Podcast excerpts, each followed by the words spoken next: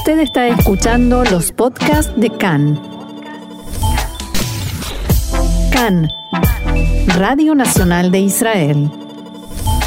Es el momento de nuestro programa que nos regalamos y dedicamos a la buena literatura, con un rico café y la excelente compañía de Orna Stoliar. Hola Orna, ¿cómo estás? Bien, gracias Roxana, un poco resfriada como notarán por la voz, pero ya estoy vacunada, así que todo bien. Todo bien, no nos preocupamos, un simple resfrío.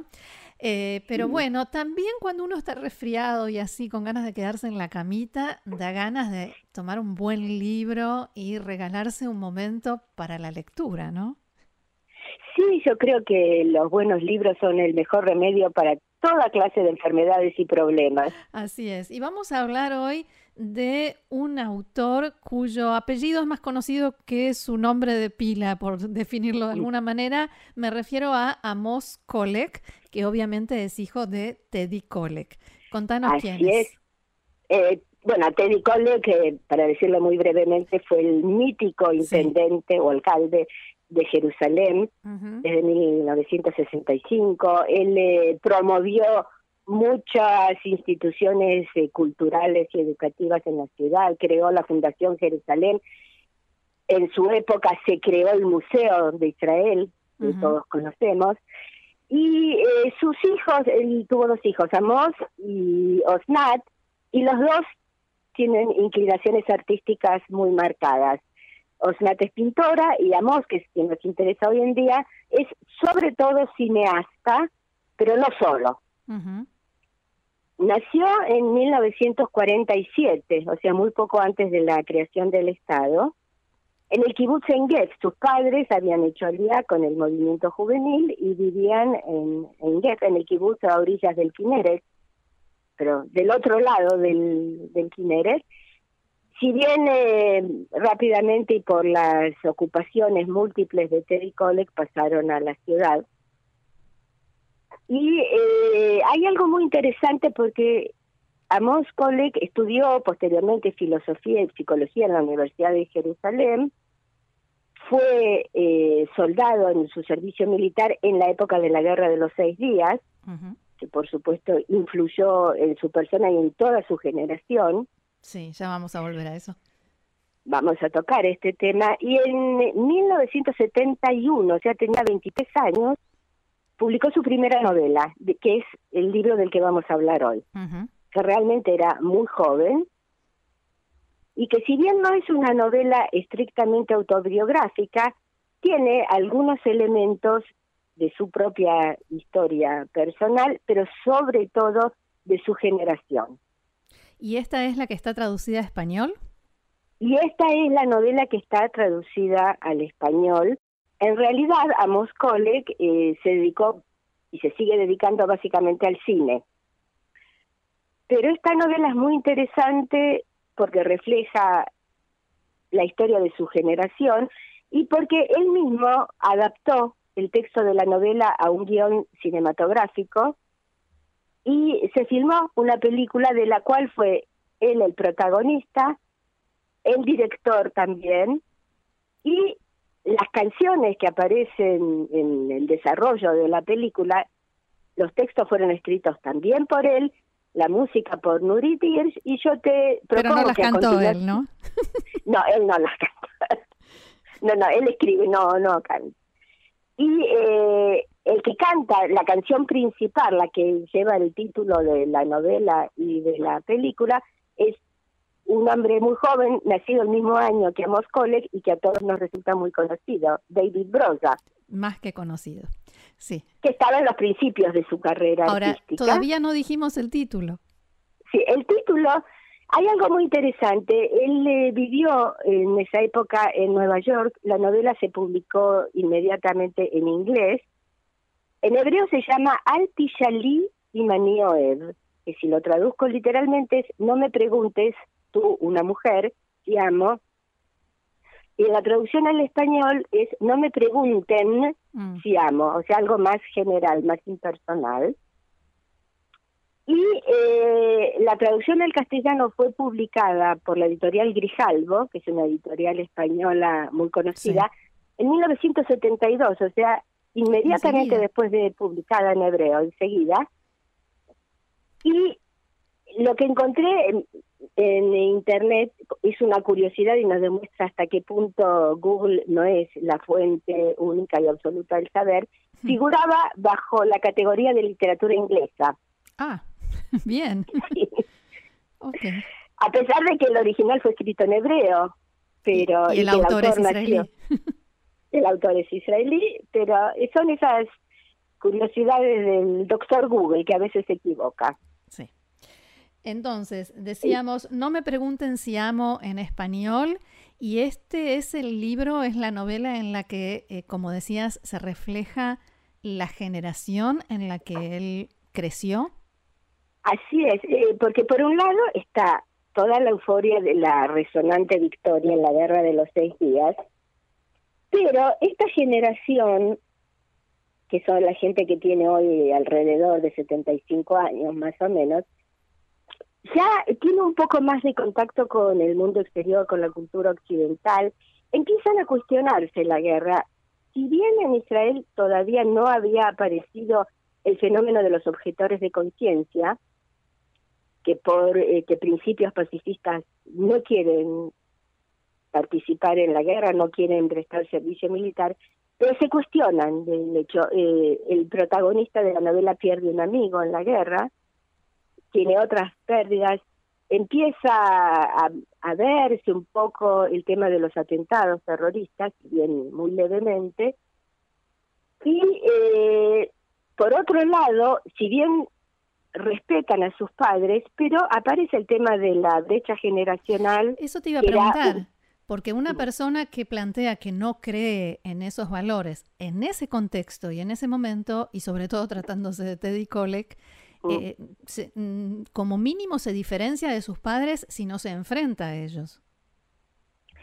Es un enfrentamiento mm, por ahora todavía a nivel eh, ideológico solamente, porque todos estos jóvenes van al servicio militar, cumplen con lo que tienen que hacer, pero no sienten que este es el objetivo supremo de sus vidas. Porque por otro lado quieren hacer lo que la mayor parte de los jóvenes del mundo quieren hacer, estudiar, trabajar, formar una familia, divertirse, salir a pasear con sus amigos, cosas que la generación anterior estaba tan absorbida por el tema de la creación del Estado que no le quedaba tiempo para esas cosas, no le quedaba tiempo mental tampoco. Sí, no, pensaban en eso, claro. No pensaban en eso. Entonces, la brecha generacional existe, todavía no es un enfrentamiento abierto, es optar por un estilo de vida diferente y es plantearse muchas preguntas que la generación anterior tal vez las tenía, pero no las expresaba en voz alta. Esa es probablemente la diferencia más grande. Y en el libro hay varios episodios que pueden tener eh, cierta referencia autobiográfica. Su padre, Teddy que era un hombre sumamente ocupado, estaba poco tiempo en la casa. Eh, es probable que los hijos como jóvenes hayan sentido esa ausencia. Y eh, en el libro aparecen algunos pequeños, yo diría, chispazos. Por ejemplo, él va a la universidad pero se aburre en las clases, conoce una chica y trata de entablar contacto con ella y cuando ella acepta salir con él resulta que él se aburre y no pierde el interés, como un nene con un juguete nuevo. Y hay eh, una escena que elegí para leer el, ese fragmento en la que el joven, el protagonista, tiene eh, intereses literarios, escribe un cuento y lo publica y es la descripción de la reacción del padre, ah. que no, no se dedica a la literatura, que piensa que hay que hacer cosas concretas, ser ejecutivo. Y si te parece, lo leemos. Por supuesto. Entonces, eso, los capítulos del libro están numerados, no tienen nombres específicos. ¿Qué diablos es esto? La voz que me despertó tenía un impaciente y riguroso impacto que no encajaba con mi sueño. En lo que soñaba, nadie había sido impaciente o vigoroso. Era un sueño agradable. Me dio mucha rabia dejarlo escapar. Abrí un ojo y lo coloqué cansadamente sobre el despertador. Las agujas indicaban que apenas eran las seis y media. Cerré los ojos y volví a hundirme en la almohada. Vaya día, decía mi padre, palmoteando sin ningún reparo mis mejillas, con algo que llevaba en la mano. Dejé de roncar y abrí los ojos para ver aquello que me abofeteaba. Mi, padre vestía regiamente de gris, corbata de seda coloreada y camisa blanca de cuello almidonado. Llevaba su cartera negra y me di cuenta de que él llegaría tarde al trabajo. Generalmente su jornada empezaba a las seis de la mañana y terminaba alrededor de la medianoche, tras haber extenuado a sus trabajadores y asistentes. Como todo hacía suponer que yo era el causante de su retraso, pensé que debía comportarme cortésmente.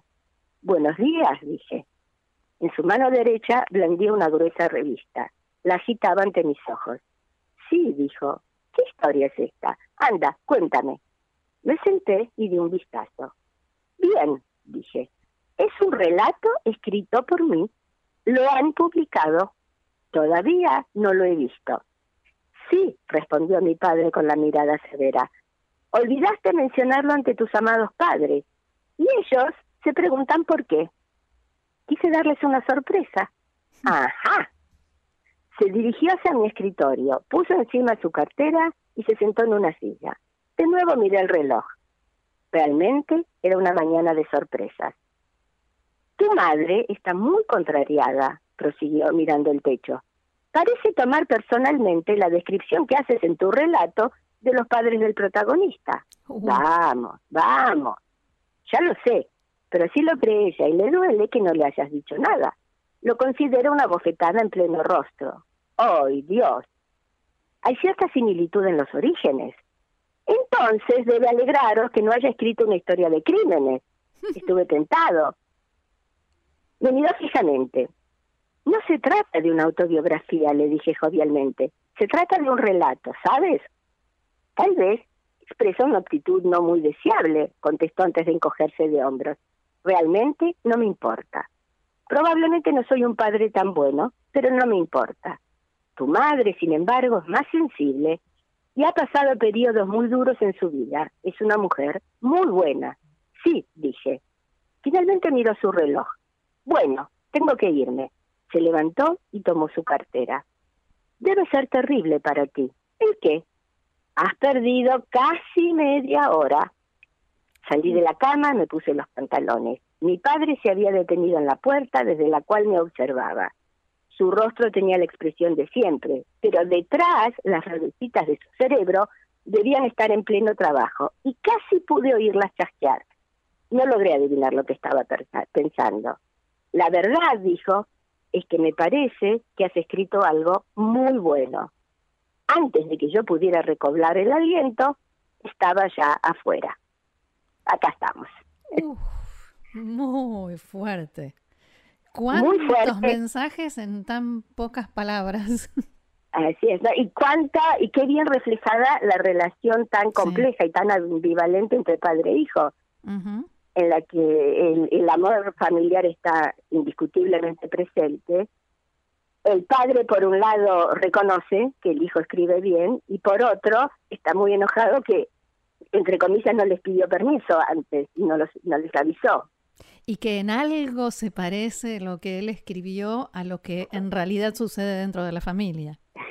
claro, ese siempre es el miedo de las familias de los escritores, que cómo me veo yo ahí, como Amoso siempre decía que cuando él todavía vivía en el kibutz y ya era un escritor conocido, que mientras él estaba sentado en su habitación escribiendo y veía pasar algún eh, miembro del kibutz eh, junto a la ventana, ellos se peinaban, se arreglaban el pelo por las dudas y los introducen en el libro. O como cuando las madres preguntan, ¿qué le dijiste de mí al psicólogo? Claro, eso mismo. En este libro hay así muchos elementos, no es casualidad, él, digamos, Cole que estudió eh, psicología y filosofía. Claro. Así que hay elementos de ese tipo. Y que esa relación eh, tan ambivalente con el padre es la, también la relación ambivalente con el Estado, que por un lado están muy orgullosos de su creación y participan en todo lo que hace falta para asegurar su permanencia y su seguridad pero, por otro lado, su vida propia. Quieren su vida propia y quieren una vida más tranquila, que no sea solamente salir al combate.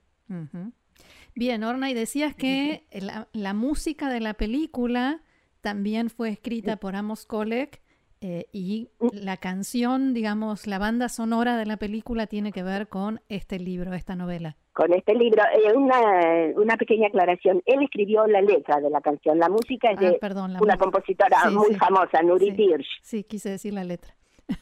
Sí, o sea que acá tenemos un, grupo, Amos Pole que escribe la letra, Nuri Dirsch puso la música y David Brosa canta. ¿Qué más podemos pedir? Y podemos pedir escucharla para terminar nuestro café literario de hoy, ¿te parece? Por supuesto. Empezar con un libro y terminar con buena música me parece ideal. Muy bien, entonces Orna, muchísimas gracias también por esto y será hasta la próxima. Hasta la próxima buscaremos otro libro no menos interesante. Gracias, shalom. Shalom.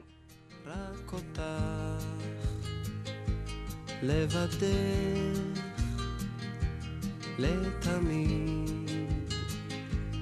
אני לא יודע מה יביא מחר, לי לא אכפת.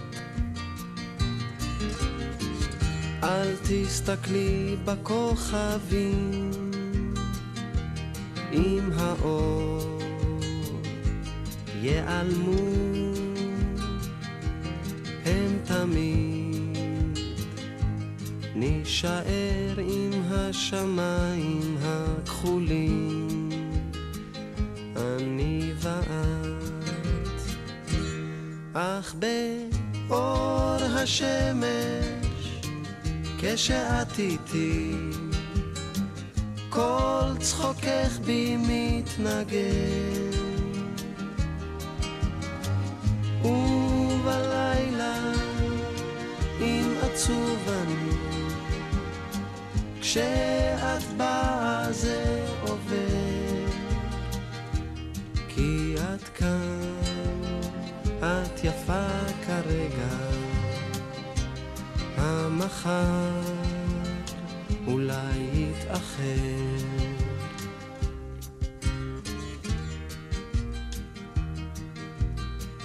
אל תשאלי על יום אתמול, הוא חלף, נעלם.